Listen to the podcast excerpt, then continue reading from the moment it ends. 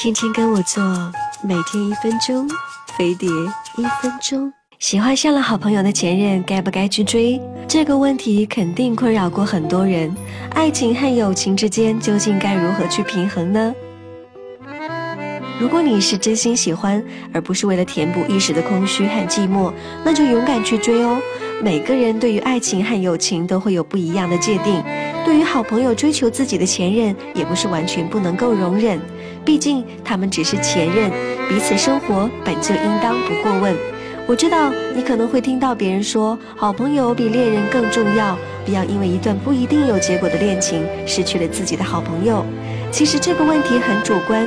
你认为哪个重要就是哪个重要，但如果你可以给一个人重新带来幸福，为什么不去做呢？不过有两点一定要注意，一定要提前就和朋友说，要是追到手了再说，再大度的朋友都可能会翻脸哦。还有就是必须确认双方已经正式分手，如果只是打冷战或是赌气闹分手，这时候去插一脚，别说做朋友了，人身安全都可能没有保障哦。你这是干什么？